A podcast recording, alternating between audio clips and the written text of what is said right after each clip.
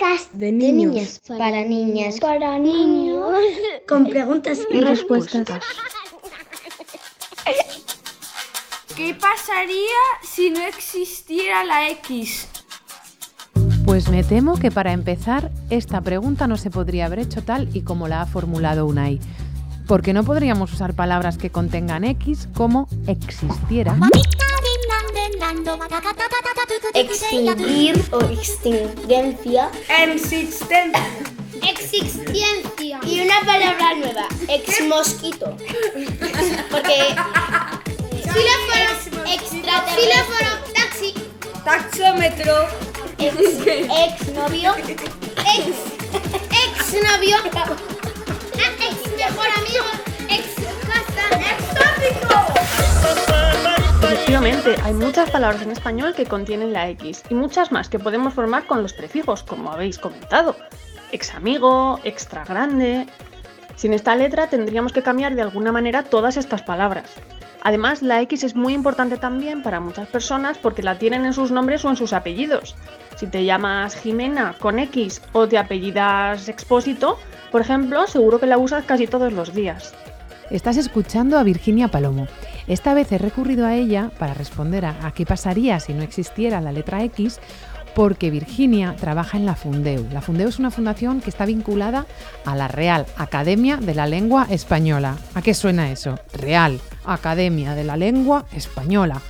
Suena como grande, ¿no? Pues claro, eh, de letras y de palabras saben muchísimo, mucho más que yo, a pesar de todo lo que hablo. En español, la letra X tiene principalmente tres sonidos distintos, según la palabra en la que aparezca. A veces se asemeja al sonido de la K y la S juntas, como en taxi o exótico. Otras veces esta letra suena como una S, como en xilófono. Incluso en palabras concretas suena como una J, como en México.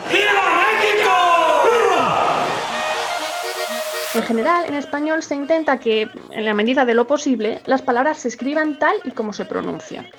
Por eso, si no tuviéramos X, es posible que las palabras que la contienen se escribieran con otras letras que se ajustaran a su sonido.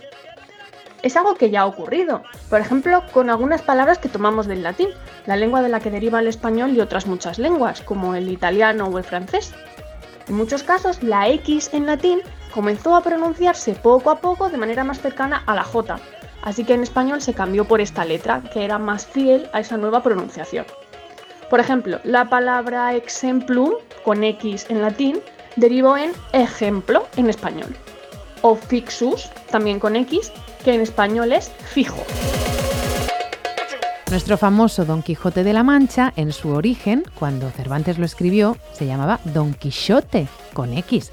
Así que los que tengan nombres como, por ejemplo, Xavi o Xaviera, Joel, mm, ¿qué pasaría? ¿Pasarían a escribirlos también con J y se llamarían Javi, Joel o Javiera?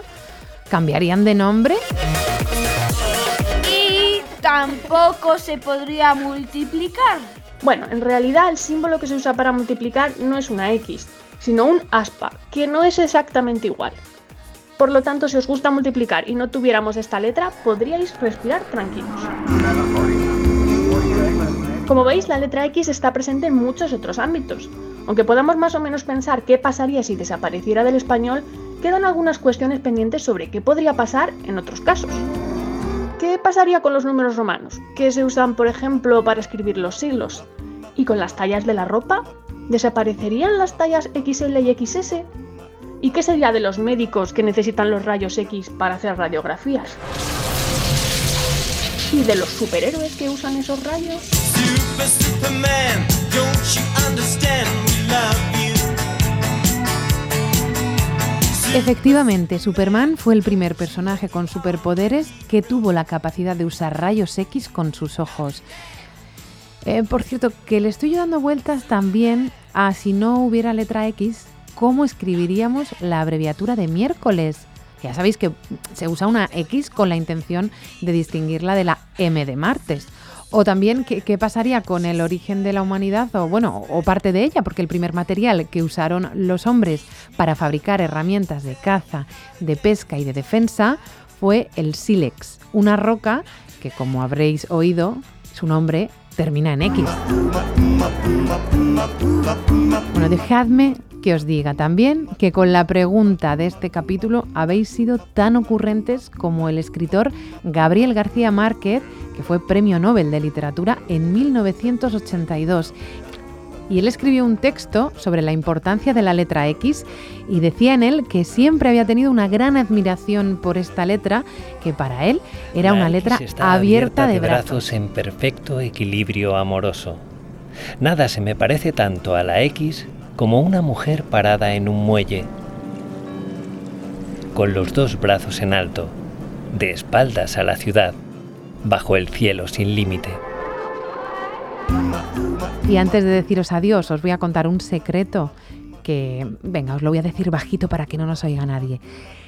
Si no existiera la letra X, no habría exámenes. Yo que he luchado por ti, que me he dejado la voz, ahora no estoy a la altura. Escucha esto, esperamos que os guste mucho. Que me pregunte por qué sangra la herida y no cura. Adiós. Bla, bla, bla, bla. Te miro y solo escucho bla, bla, bla, bla. No tienes nada mejor que hacer con tal devoción. Tal vez perderte y no volver sea mejor opción, pero a lo lejos suena bla, bla, bla, bla. Easy es una producción original de RTV Audio. Idea original y guion Raquel Martín Alonso. Diseño sonoro Daniel García Ramírez.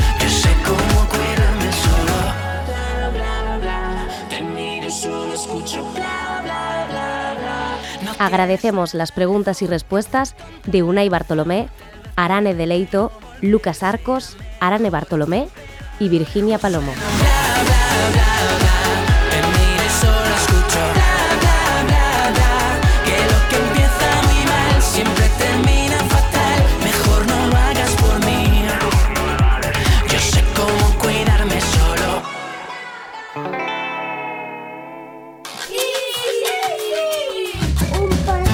De para niñas, para niños, con preguntas y respuestas.